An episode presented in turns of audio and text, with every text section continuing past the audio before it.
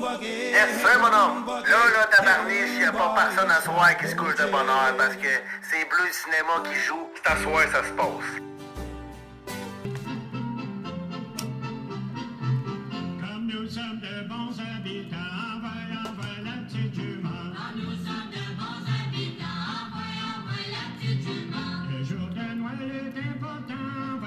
Petite la petite petite, envoie la petite petite petite, envoie la petite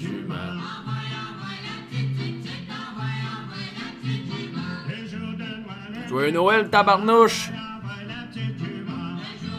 Bleu Cinéma featuring la famille Larin. On est au Québec, après tout. Mhm. Yes, sir, Beller. Fait que c'est ça. Ah. Joyeux Noël. On est le 25.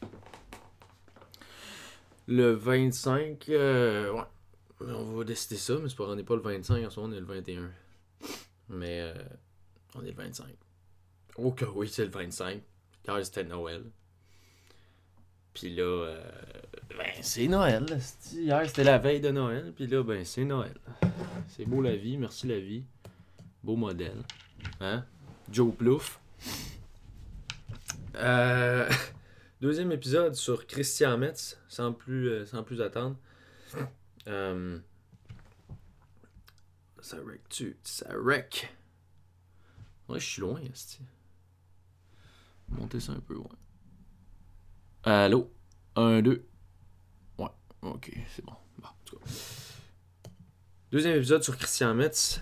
Dernier épisode, on a parlé euh, de l'impression de réalité. Puis on avait conclu que le cinéma était assez réel à cause du mouvement pour surpasser le niveau d'impression de réalité de la photographie. Puis qui était pas trop réel pour. euh, pas trop réel pour être quand même capable de garder l'illusion de la réalité. Une illusion de réalité qui, euh, en opposition au théâtre, qui lui est trop réel. C'est juste la réalité. C'est plus une impression de réalité, mais bien la perception de la réalité.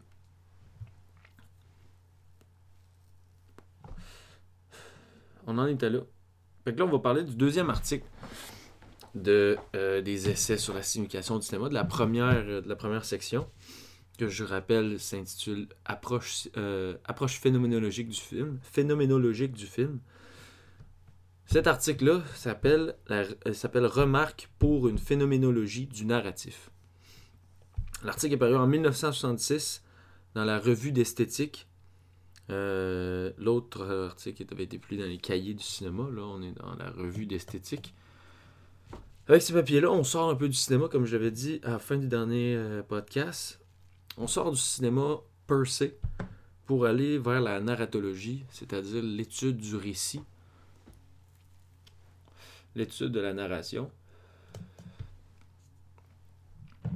Puis, on va commencer dès lors.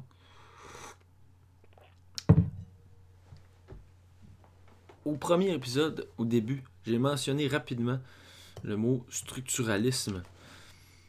Euh, mais c'est dans cet article-là que ça devient un ben, ça devient important parce que l'article, le précédent article s'in- s'inscrivait plus, mettons, si on, on regarde ça historiquement, s'inscrivait dans. euh, ben, c'était la rupture là, du. euh, on, parle. C'était. euh, il, avait, il parlait beaucoup de Bazin puis des, de, de, de, ces anciens auteurs français-là qui. euh, parlaient du cinéma comme de manière très idéaliste. Puis là, c'est le shift, le paradigm shift de, de l'étude du cinéma de manière ontologique vers une étude plus méthodologique. Là, ben, on est. Metz, il. Là, on est complètement dans le structuralisme déjà. Metz a conscience qu'il y a déjà des études qui ont été faites dans, la, revue Communication que qu'ils ont commencé à l'école pratique des hautes études avec Barthes, avec Grémas, avec plein d'autres plein d'autres auteurs d'inspiration structuraliste. Puis, euh, c'est ça. Il y en a beaucoup à cette époque-là qui font des études euh, narratologiques du récit. Ils se penchent sur le récit euh, sous le modèle, sous le, le, le, le- le- ben, grand, le grand étiquette, le grand, grand étiquette, le pataquès. Il y avait des gars comme Vladimir Prop, Fedan Todorov, Claude Lévi-Strauss, euh, Grémas, comme je l'ai dit, Roland Barthes, Claude Brémond, Gérard Genette. C'était tous des auteurs d'inspiration structuraliste qui ont étudié le récit dans exactement ce numéro-là, le numéro 8 de la revue Communication. Euh, puis d'ailleurs que, euh, que Metz a écrit, mais pas l'article que je parle aujourd'hui, mais il a écrit un autre article qui s'intitule La grande syntagmatique du film narratif. Ça, je pourrais peut-être en parler, c'est pas terriblement compliqué à comprendre non plus. Peut-être euh, peut-être plus tard. Enfin. Mais le structuralisme, c'est quoi? C'est bien beau, on parle du structuralisme. C'est un mouvement philosophique très populaire dans les années 50, 60, 70 qui vient surtout de euh, la linguistique saussurienne. Je parle souvent de Saussure ces temps-ci.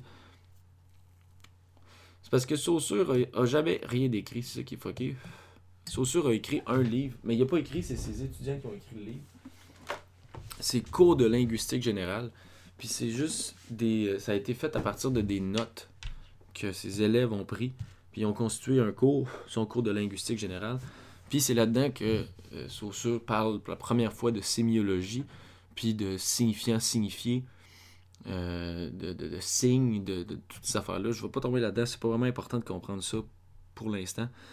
Tout ce qu'il faut comprendre, c'est que Saussure a lancé la, la, la voie vers le structuralisme.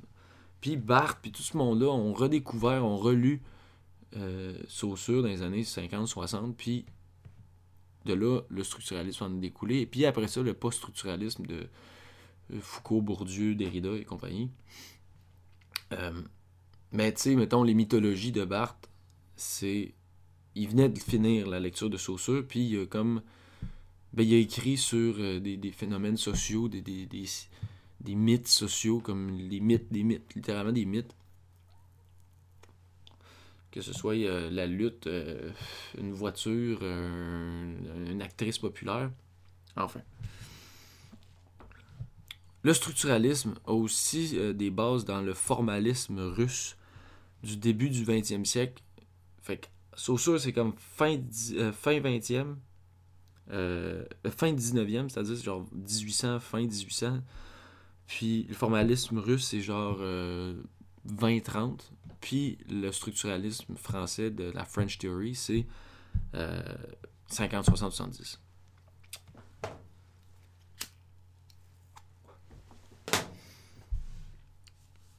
Puis, dans le fond, là, comme je disais, pour. Ben, comme je disais pas, mais pour faire. euh, pour définir le structuralisme de manière vraiment trop simple puis presque vulgaire, le structuralisme, ça cherche à comprendre les choses du monde à travers des systèmes, à travers des structures.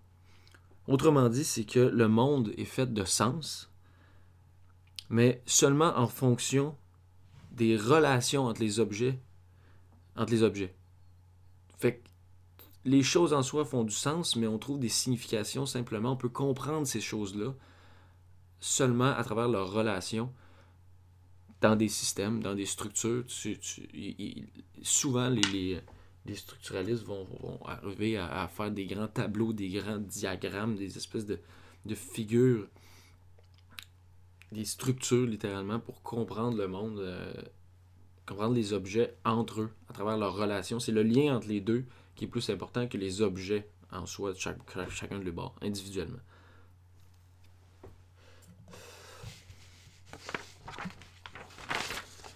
Euh, c'est ça. Les structuralistes élaborent tout le temps des, des systèmes très complexes, en plein de concepts pour arriver à comprendre comment ces choses-là fonctionnent ensemble. Euh, aux yeux des structuralistes, les objets du monde ne font pas de sens individuellement.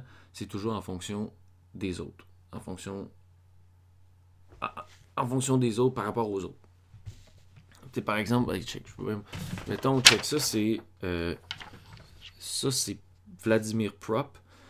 C'est un une espèce de. On, je sais pas si on voit bien, là, mais c'est une espèce de grande structure. Ça, Prop, ce qu'il a essayé de faire, c'est qu'il a essayé de, de- comprendre le récit, les contes fantastiques russes, puis essayé de trouver la structure commune à tous les récits, euh, les récits euh, des contes fantastiques russes. Puis, tu sais, c'est comme plein de petites étapes. Ça commence, par exemple, tu sais, il y a le, le, le, bon, présence-absence. Après ça, il y a une interdiction, il y a une violation dans l'histoire, dans le récit.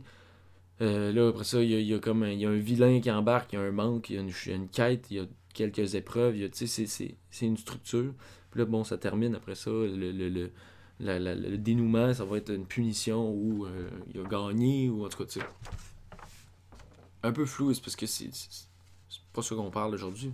Mais c'est juste pour montrer l'exemple d'une espèce de grande, grande structure que les objets font du sens ensemble à travers leur relation, puis pas. Le récit, c'est- plein de petites bouts, puis c'est les petits bouts ensemble qui font du sens.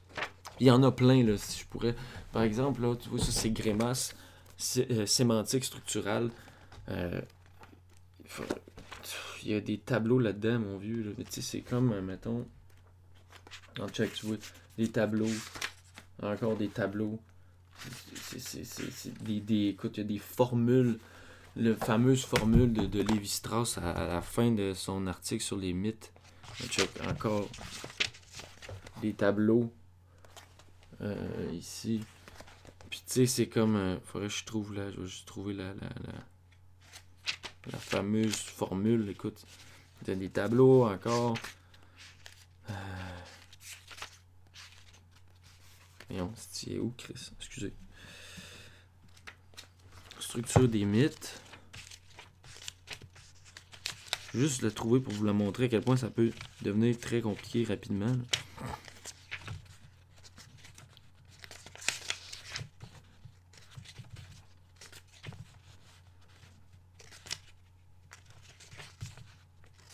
Ah, c'est ça. Lévi-Strauss, dans son étude des mythes, arrive à. C'est ça ici. Non, gars. Tu vois-tu? C'est genre écrit F. Là, là. Ça, c'est la formule de base de tous les mythes. C'est fucking compliqué. là. Même moi, je comprends même pas ça. C'est très compliqué. Ben bon, on va pas trop s'égarer là-dedans parce que c'est pas ça qu'on parle, mais c'est juste pour vous expliquer un peu c'est le modus operandi du structuralisme. Puis, euh, ben, tous ces auteurs-là écrivent au moment où Metz écrit cet article-là sur la phénoménologie du narratif. Puis, euh, c'est ça, il écrit dans ce contexte-là. Si vous voulez en savoir plus sur le structuralisme, il y a d'excellents podcasts qui existent sur euh, l'application euh, France Radio, France Inter. euh, dans l'Odessa, il y en a, il y en a quelques-uns sur Barthes, justement. Qu'il y en a d'autres sur Foucault, ça, ils sont bien populaires. Euh, mais le structuralisme, après ça, a laissé la place, comme j'ai dit, au postmodernisme. Post-structuralisme, postmodernisme, c'est très, très proche, c'est pratiquement la même chose. En tout cas, je ne vais pas aller plus loin dans le structuralisme. Je pense qu'on comprend l'idée de base que les structuralistes étudiaient beaucoup le récit à certains, au point où on en est en 1966. Il y a eu beaucoup d'études qui ont été faites là-dessus. Puis, Metz répond un peu à ça. Euh, C'est ça. Metz, dans son article, lui, il cherche pas à proposer un nouveau modèle. Il cherche pas à comprendre comment les récits fonctionnent particulièrement, comment la- euh, il essaie pas de proposer un nouveau modèle. Euh, Puis, ben, c'est ça. Juste, je vais citer Metz pour expliquer qu'est-ce qu'il dit. Il va dire Les lignes qui suivent n'ont pas pour but d'avancer un modèle de plus, mais d'inviter le lecteur à réfléchir sur ce qui rend possible toutes les tentatives déjà présentées. C'est là que je viens de dire. C'est là, que tous les structuralistes ont fait des études sur le récit.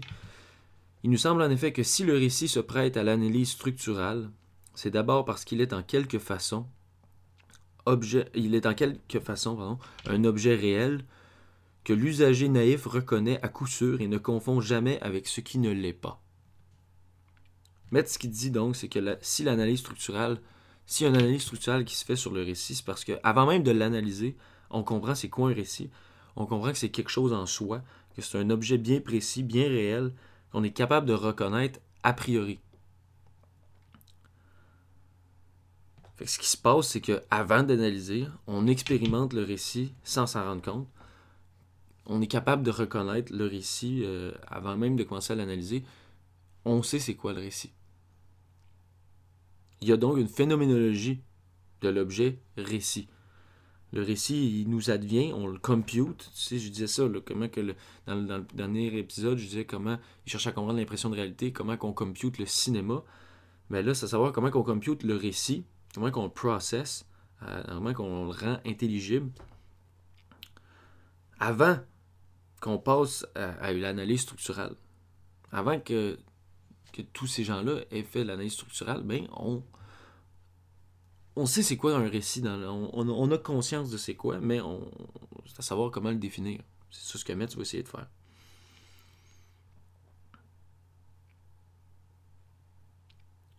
Fait que l'objectif de Metz, c'est de trouver c'est quoi qui fait en sorte qu'on reconnaît un récit, c'est quoi les composantes d'un récit, euh, c'est de qu'est-ce qui fait que quelque chose est narratif, le narratif avec un grand N, une espèce de catégorie de narratif pour une phénoménologie du narratif. C'est le titre du- de l'article. Il cherche en quelque sorte une définition de c'est quoi un récit ou le narratif avec un grand N, encore une fois. Donc, comme je dis, il ne cherche pas à trouver un à, proposer un nouveau modèle narratologique. Il cherche à- il travaille avant, avant l'étude structurelle. Comment, on est dans la phénoménologie encore. Comment les choses nous adviennent, comment, qu'on les compute. Comment qu'on compute le récit. Qu'est-ce qu'on reconnaît quand on regarde un récit, c'est quoi? Qu'est-ce, qu'on, qu'est-ce que notre cerveau il reconnaît? Qu'est-ce qu'il appréhende? Bametz, il dit qu'il y a cinq choses. Il y a cinq composantes à un récit. Je vais toutes les expliquer, mais je vais les nommer ici. C'est les cinq sections de l'article, puis c'est les cinq composantes du récit. Premièrement, le récit est une séquence close. Deuxièmement, le récit est une séquence temporelle. Troisièmement, c'est un discours. Quatrièmement, le récit est une instance irréalisante. 5. Le récit est une séquence d'événements. Excuse, pardon, pas une séquence d'événements, est un ensemble d'événements. Excusez.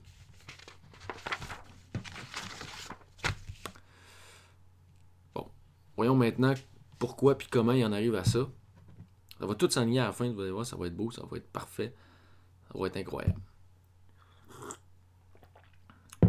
Premièrement, on a dit le récit est une séquence close. Pas très compliqué à comprendre. Mais c'est la base. C'est vraiment la base d'un récit, c'est que le récit a un début puis une fin. Le film a toujours une première image puis une dernière image. Le livre a toujours une première puis une dernière page, etc. Même les films, par exemple, qui euh, se terminent euh, avec une fin ouverte, comme certains films d'Antonioni, par exemple, je pense à L'Éclissé, ou des, des épisodes de séries, mettons, qui finissent sur un cliffhanger. L'épisode se termine quand même sur une dernière image. Metz dit que dans ces cas-là, euh, c'est pas la fin.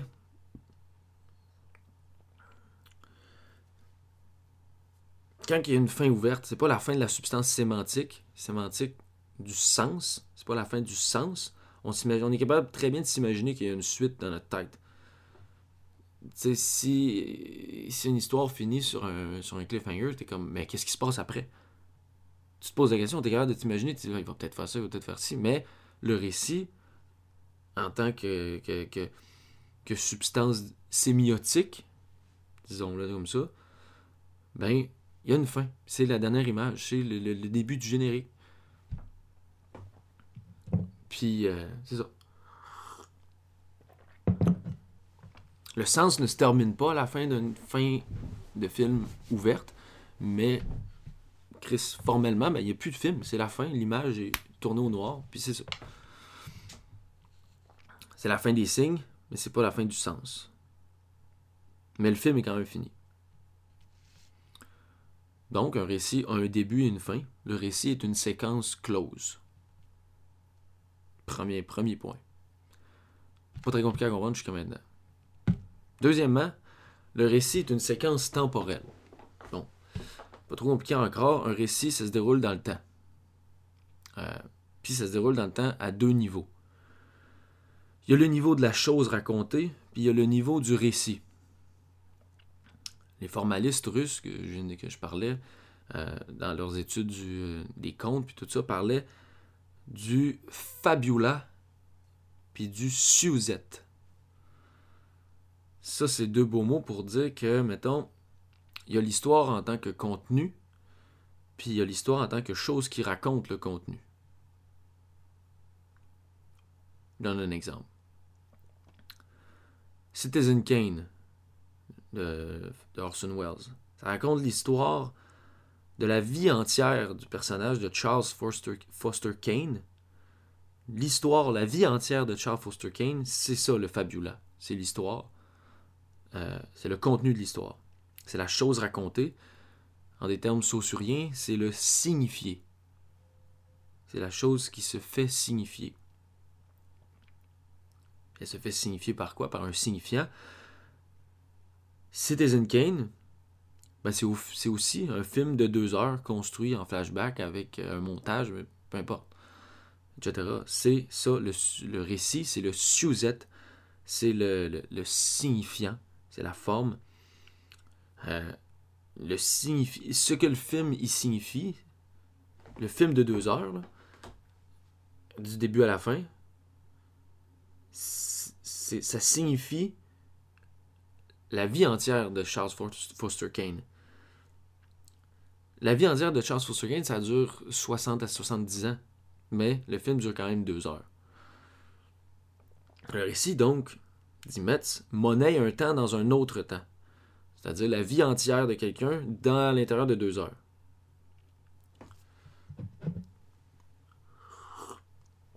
Donc, avant de comprendre ça, le, récit se déroule dans le temps, puis sur deux niveaux de temps. Là, Metz ensuite pose certaines distinctions avec le, le- en ce qui a trait avec la- à la description puis à l'image qui euh, par exemple la description au lieu de monnayer un temps dans un autre temps va, va monnayer un espace dans un autre temps puis l'image va monnayer un espace dans un autre espace mais euh, je vais laisser ces précisions là de côté je serais tenté d'en parler mais on dirait que si je me suis dit de pas en parler il y a souvent une raison simplement parce que je veux pas m'égarer euh, mais comprenons que le récit est une séquence temporelle. Il y a un temps de consommation. Euh, si je lis un livre pendant trois jours, si je regarde un film pendant deux heures, euh, mon film de deux heures peut raconter 60 ans, peut même raconter euh, des millions d'années. Un livre peut faire la même chose, mais le livre va quand même avoir 300 pages. Euh, il y a un temps de consommation. C'est pas par exemple comme une image qui est figée dans le temps, par exemple une photographie. C'est différent, c'est pas la même chose. Le, récit est pas. euh, c'est pas le. c'est- là que en fait la distinction entre la description puis l'image est différent. Le récit, lui, se déroule dans le temps. Si je regarde une image, si je regarde une image, je peux bien. Il y a pas comme. euh, Je peux bien le regarder pendant 5, 10, 15, 20 minutes, mais c'est pas. C'est pas une séquence temporelle, en, vraiment. C'est juste. Il n'y a, rien qui m'est imposé. Donc, le récit se déroule temporellement. C'est une séquence close, premièrement, et c'est une séquence temporelle. Si c'était pas une séquence temporelle, ce serait pas un récit. Ce serait une image figée, par exemple. Puis si c'était pas une séquence close, mais ce serait. Ce serait juste. euh, Ça, serait pas, serait pas un récit non plus. Il n'y aurait pas de début, il n'y aurait pas de fin. Ce serait juste la vie, au pire. Donc, séquence close et séquence temporelle. On a nos deux premiers éléments déjà. Troisièmement, ces deux éléments-là, euh, de, ces deux éléments-là, le récit euh, est donc un discours. Toute narrativité est un discours. Mais l'inverse n'est pas vrai, par exemple. C'est pas tous les discours qui sont narratifs. Par exemple, un film éducatif ou un, ou euh, un, un discours officiel, c'est pas, pas narratif. Mais tous les récits sont des discours. Là, ce que ça veut dire, ça, c'est que il y a quelqu'un qui parle. Ou à tout le moins, il y a quelque chose qui parle. Euh, un récit, comme je viens de dire, c'est pas la vie. C'est un récit, c'est une séquence close, temporelle. Euh, c'est pas le monde réel. Le monde réel n'est pas euh, proféré par personne. C'est, le discours, l'est. La vie, il n'y a personne qui prononce la vie pendant qu'on la vit, on fait juste la vivre. Tandis qu'un récit, il y, a- il y a quelque chose qui raconte. Euh, Il y a une énonciation, en d'autres mots. Puis, c'est pas nécessairement un auteur, comme on a tendance à l'imaginer au cinéma avec les, les films d'auteur, comme on dit. Ils disent ça, c'est Barthes qui parle. Avant même où il y a un auteur, il y a des films qui sont sans auteur. Euh, par exemple, les mythes ou les contes folkloriques, euh, les légendes, c'est pas le fruit d'un auteur, c'est juste. Ça existe, on sait pas vraiment de où ça vient. Mais euh, si j'écoute le mythe, la légende de la chasse-galerie, ben même moi être mon grand-père qui le conte, ça va être lui qui parle, mais je peux me compter, la, je peux me rappeler l'anecdote de la chasse-galerie dans ma tête. Puis il y a pas, y a quelque chose qui parle, mais il y a personne, il y a, aucune, y a aucun, y a aucun quelqu'un précis, il y a aucun individu. C'est pas nécessairement un individu, mais il y a quand même une instance racontante. Il n'y a pas besoin de, y a pas besoin non plus d'un narrateur, par exemple, euh, comme c'est- quelqu'un qui a une espèce de voix de Dieu. C'est pas nécessairement ça que je parle. C'est vraiment le récit raconte par son instance racontante abstraite. C'est- très euh, c'est abstrait comme comme euh, comme instance racontante. C'est pas quelqu'un, c'est juste quand j'écoute un récit, il y a quelque chose qui parle. Au cinéma, par exemple, il y a certaines personnes qui avaient parlé de, de grand imagier. Euh, un grand imagier qui c'est comme la personne qui organise le montage, la chose qui. Le montage, la chose qui est montée.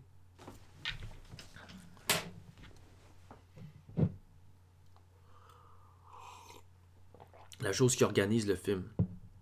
Le film en tant que. Bon, mais tu parles, c'est le, film en tant qu'objet langagier. Quelque chose qui, euh, communique, mais pas qui communique, mais qui, parle. Il y a un langage. Donc c'est parce que le récit est raconté par cette, instan- par cette instance racontante-là que le récit est un discours. Si c'était pas un discours, ce serait pas un récit, ce serait autre chose.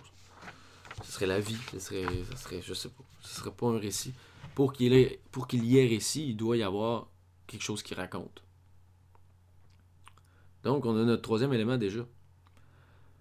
Séquence close, séquence temporelle et discours.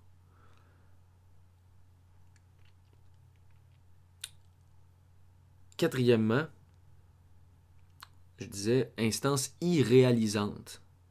Je parlais d'instance racontante, mais le récit euh, irréalise qu'est-ce qu'il raconte. Il rend irréel la chose racontée, le fabula, le signifié, l'histoire, le contenu. Le récit il rend irréel cette chose-là.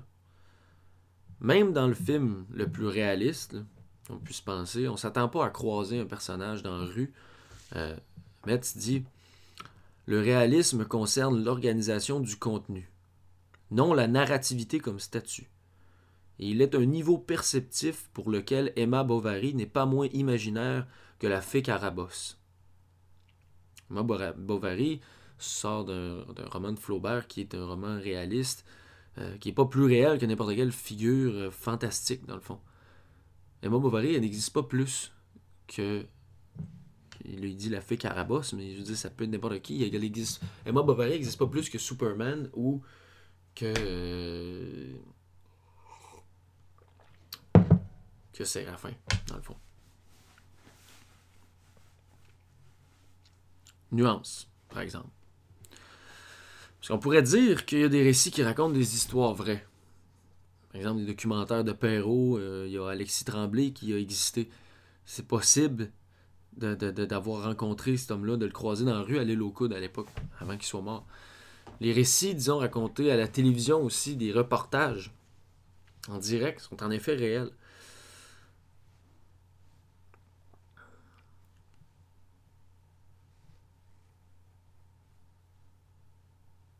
Mais ça reste que du moment qu'on consomme l'histoire, on sait que ça se passe pas dans le monde réel en ce moment. Je parlais de, de ici et maintenant, du cinéma dans le dernier article, mais euh, c'est le hic et nunc. On sait que le, le- le récit en ce moment, quand je regarde un film de Perrault puis qu'Alexis Tremblay parle, je sais qu'il n'est pas en train de me parler en ce moment. Euh, quand on regarde un reportage à la télé, ben, on sait qu'on n'est pas témoin de la manif en direct qu'on regarde. Même si ça se passe en ce moment, dans la rue, on sait que Chris n'est pas, est pas là en ce moment. Elle est pas dans. je suis pas, pas dedans. Je suis pas dans, suis pas dans la vie. Là, elle n'est pas, pas dans mon salon. Je la consomme à travers la télévision. Euh, donc, la télévision, par exemple, elle vient irréaliser le, le récit de la manifestation, irréalise la manifestation que je regarde dans la télévision. Un film de Perrault irréalise Alexis Tremblay dans le récit. Ce qui fait en sorte que je ne vais pas être tenté d'y parler quand je le regarde. Je, le sais qu'il n'est pas là. Il est irréalisé. Euh, tu vas dire, la réalité, le, le monde dans lequel on vit, suppose la présence. Ce qui est une position privilégiée sur deux paramètres, l'espace et le temps. Seul est pleinement réel le hic et le nunc, c'est-à-dire le ici et le maintenant. Seul est pleinement réel le hic et le nunc, le ici et maintenant. Seul est pleinement réel le ici et maintenant. C'est ça. C'est comme en ce moment, toi, tu regardes le podcast. Tu es là en ce moment dans la réalité, dans ton salon, devant ton ordi, devant dans tes écouteurs. Je ce que tu es, si tu dans la rue, dans le métro. En ce moment et maintenant, c'est la réalité. Mais moi, que tu écoutes en ce moment, je suis pas dans ton ici et maintenant. Je suis techniquement le récit de ce que tu regardes.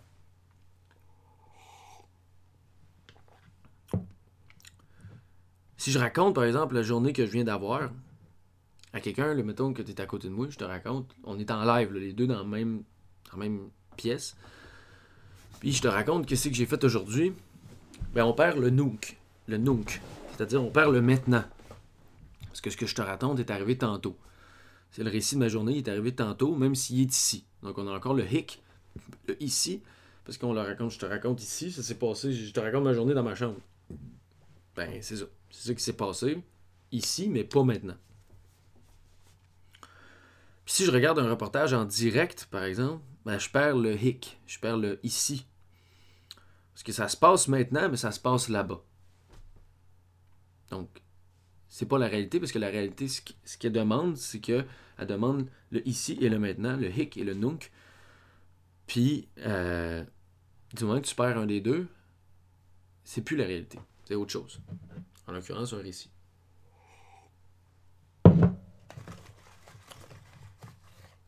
Metz pose une colle. là.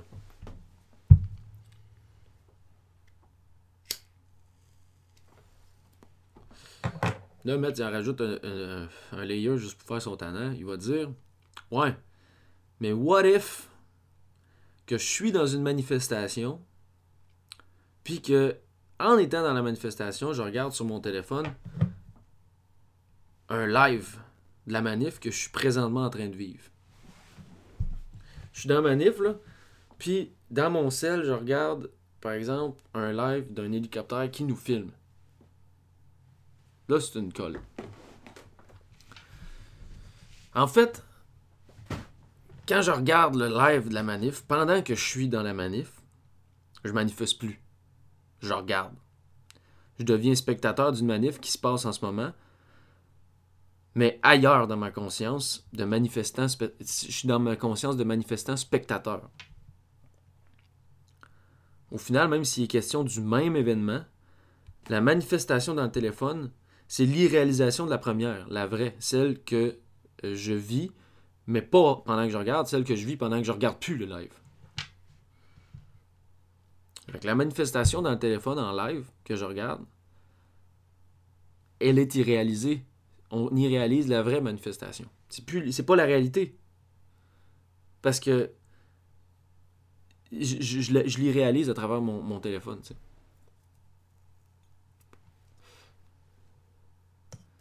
En fait, on perd le, le, le nunc. On perd le maintenant. Euh, ou on perd le ici. Ici, c'est vraiment un niveau très minime d'irréalisation. C'est- Ça pourrait être le, niveau le plus minime. On le perd, mais presque pas, mais c'est... en fait, ce que, euh, ce que Metz va dire, c'est que euh, une seule manifestation substantielle, c'est-à-dire une seule manifestation dans la rue, peut correspondre à deux manifestations phénoménales. Celle que je sais que je participe, puis celle que j'écoute, celle dont j'écoute le récit dans mon téléphone. Grémas, par exemple, dirait que ça correspond à deux actants différents, c'est-à-dire l'actant manifestant, celui qui manifeste dans la, manifestation, puis celui qui écoute, l'actant écoutant. Que c'est pas parce qu'il y a un seul événement qu'il peut pas en avoir deux phénoménaux. Tu vois, dans tous les cas, le récit, il réalise. Il réalise qu'est-ce qu'il qu'est-ce qu'il raconte. De Emma Bovary à Superman à la manifestation en live dans laquelle je suis en ce moment, la chose est irréalisée. Donc voici notre quatrième élément qui compose un récit. Premièrement, on a la séquence close, on a la séquence temporelle. Le récit est un discours, puis le récit est une instance irréalisante. C'est touché pareil. C'est intéressant en salle. Puis cinquièmement, dernièrement, ben, le récit est un ensemble d'événements. C'est qu'est-ce que le récit réalise? Ben, C'est une séquence d'événements. C'est qu'est-ce que le, récit il met dans, dans sa séquence close? C'est qu'est-ce que le récit il rentre dans, sa séquence temporelle. Puis c'est quoi que le discours il profère dans son discours? Ben, c'est des événements. Je vais lire un passage. Euh, deuxième paragraphe. Ok, ouais, c'est ça.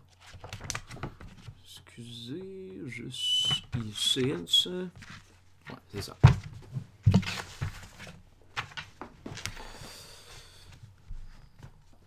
Un récit est un ensemble d'événements. Ce sont ces événements qui sont rangés en séquence. Ce sont eux que l'acte narratif, pour exister, commence par y réaliser. Ce sont eux, enfin, qui fournissent au sujet racontant son nécessaire corrélat. Il n'est racontant que parce que les événements racontés sont racontés par lui. En revanche, ce n'est pas cet ensemble d'événements qui est clos, mais seulement le discours dont il fait l'objet. Un récit, nous l'avons vu, n'est pas une séquence d'événements clos, c'est une séquence close d'événements. Les récits traditionnels et bouclés sont des séquences closes d'événements clos. Les récits à fin truquée, qu'affectionne la modernité culturelle, sont des séquences closes d'événements non clos. Par exemple, les, cliffhangers, ces affaires-là, c'est des séquences euh, closes d'événements qui sont non clos.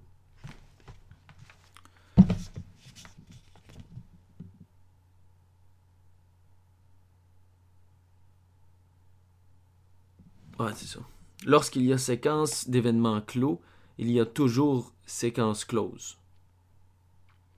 Mais lorsqu'il y a séquence close, il n'y a pas toujours séquence d'événements clos. Ça, c'est structuraliste. De- de- des phrases proches qui s'opposent à un détail près, à un mot près. C'est beau. C'est tellement, tellement le fun à comprendre.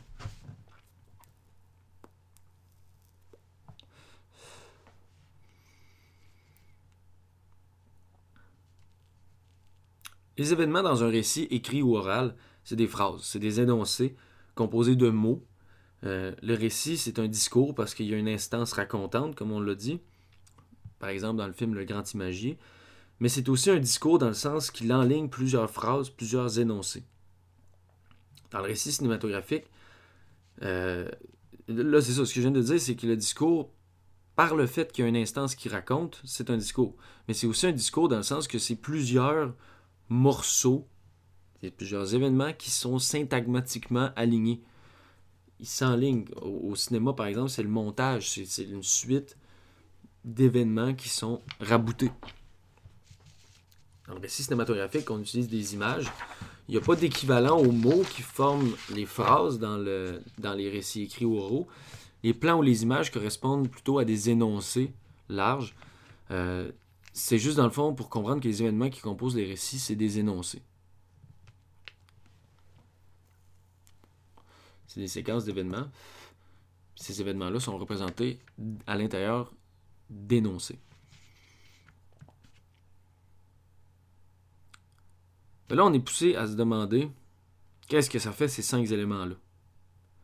Parce que là, on les a, nos cinq événements. On a séquence close, on a séquence temporelle, on a discours, on a instance, on a. Euh, oh, j'ai oublié. Euh, on a séquence close, séquence temporelle, discours, c'est ça.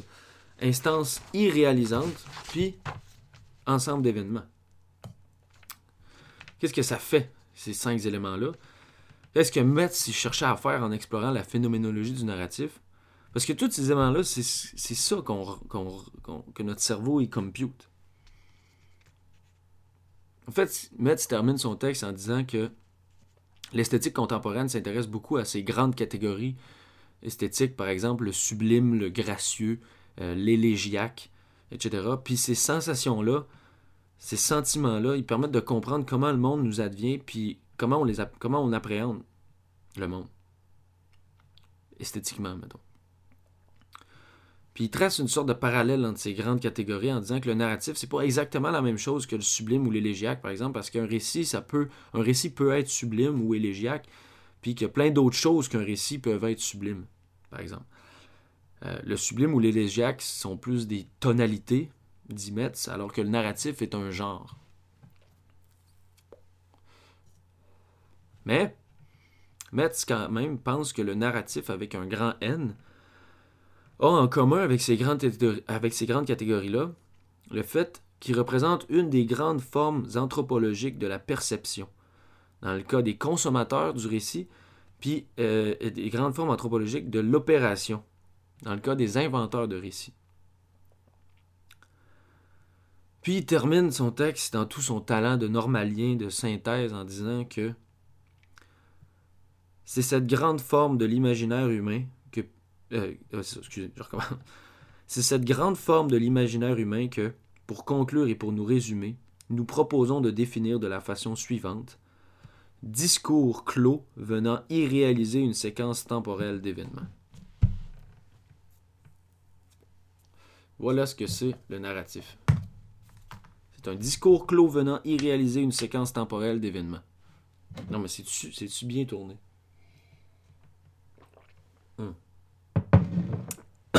Café fret. Dégueulasse. Bravo, Metz. C'est ça, la phénoménologie du narratif. Avant d'entreprendre l'an- l'analyse structurelle que tous ces chums ils faisaient, on repère c'est quoi un récit. Eux aussi l'ont repéré c'est quoi un récit, mais Metz, il met le doigt dessus en disant que c'est un discours clos venant y réaliser une séquence temporelle d'événements. C'est ça que nous appréhendons. C'est ce qui s'opère dans notre conscience lorsque nous sommes face à un récit. C'est ça qu'on regarde. C'est ça. Voici la phénoménologie du narratif. Avec un grand N. C'est même que se termine déjà euh, le deuxième épisode de Christian Metz. Euh, on termine aussi la première se- section des essais sur la signification du cinéma. Euh, je vous invite à mettre la main sur euh, ces bouquins qui sont. Puis les versions en français, hein, by the way, parce qu'ils ont été traduits, comme je l'ai dit, le, y a Langage et cinéma, par exemple, qui a été traduit, mais c'est vraiment mal traduit. Euh, étant donné que Metz a single-handedly changé le game, il y avait. C'était pas aux États-Unis en anglais où il y avait pas beaucoup de monde qui était qui était capable de comprendre réellement qu'est-ce que Metz parlait puis comment qu'il de comprendre sa méthodologie, comprendre sa terminologie qui, qui, qui a besoin d'être très précise. Fait que certaines traductions sont, sont plutôt sont mal faites, sont pas précises assez. Fait que lisez Metz en français. C'est des très bons textes, des très bons textes à lire en français parce qu'il écrit super bien, comme je l'ai dit au début du précédent épisode. Euh, ils sont pas super faciles à trouver, mais ils, se trouvent là, sur des sites comme 8book ou. Euh, euh, celui-là, on me l'a donné, mais le deuxième tome, je l'ai acheté là-dessus, justement. Euh, Signifiant Imaginaire, je l'ai acheté sur 8books. Euh, comme le- le- le- les revues communication, je l'ai acheté sur 8books aussi, l'autre aussi. Euh, ça se trouve. Puis pour vrai, moi, Christian Metz, c'est vraiment une révélation dans mon parcours académique en lien avec le cinéma, la théorie. Euh, je vais peut-être faire d'autres épisodes sur lui. C'est. Mais bon, avant, je vais falloir que je, je replonge un peu plus profondément dans certaines de ces notions. Parce que c'est quand même euh, c'est quand même compliqué, puis je veux pas dire n'importe quoi. Je pense que ces deux articles-là introduisent bien ce que Metz peut faire. C'est pas très compliqué à comprendre, on l'a vu, tu sais, t'arrives à la fin de ces discours clos venant réaliser une séquence temporelle d'événements. C'est- C'est c'est très basique, c'est c'est ce qui est impressionnant dans Metz, c'est qu'il va il va tellement au fond des choses qu'à la fin, t'es comme, ben ouais, c'est ça. Mais c'est exactement ce qu'il fait dans, dans cet article-là. C'est de comprendre qu'est-ce qu'on comprend déjà. Comprendre qu'est-ce qu'on comprend déjà, ça veut pas dire qu'on le- qu'on le comprend pour de vrai. On le comprend malgré nous, mais après, de le comprendre en, profondeur, c'est autre chose. D'aller trouver qu'est-ce qui se cache en arrière de notre conscience par l'étude phénoménologique, ben c'est ça. C'est autre paire de manches. Euh, Puis c'est ça. Fait que je vais essayer de, retomber là-dedans peut-être, mais je me rends compte aussi qu'en faisant qu'est-ce que je fais, des, des espèces d'exposés comme ça, ben on apprend beaucoup en lisant, mais on apprend aussi beaucoup en l'expliquant. Parce que tu te rends compte qu'il y a quelques zones d'ombre. Aïe aïe. Fuck. Ah merde. Qu'est-ce qui se passe? Ah shit. Ok. Je viens de manquer de batteries. Check, on va faire ça la bonne franquette. Je vais finir ça de même. Ouais, voilà, de retour. Euh, c'est ça. Je vais juste finir ça de même, dans le fond. Euh, Metz, lisez Metz. Puis si vous avez des questions, ben, au pire, euh, genre, euh, textez-moi. Je vais faire d'autres épisodes bientôt, le congé prolongé de COVID de 2021. Euh, moi, je m'en mais raide. On travaille fort. On est sur notre grind, on est sur notre, notre workflow. fait que c'est ça. C'est ça, c'est ça, c'est ça, c'est ça. Fait que joyeux Noël. Euh, bonne année 2021. On va voir si ça va aller mieux en 2021. Mais euh, des nice podcasts de Blue Cinéma, en tout cas, ça, ça va faire du bien. Puis, euh, fait que c'est ça. Joyeux Noël, bonne année, grande année.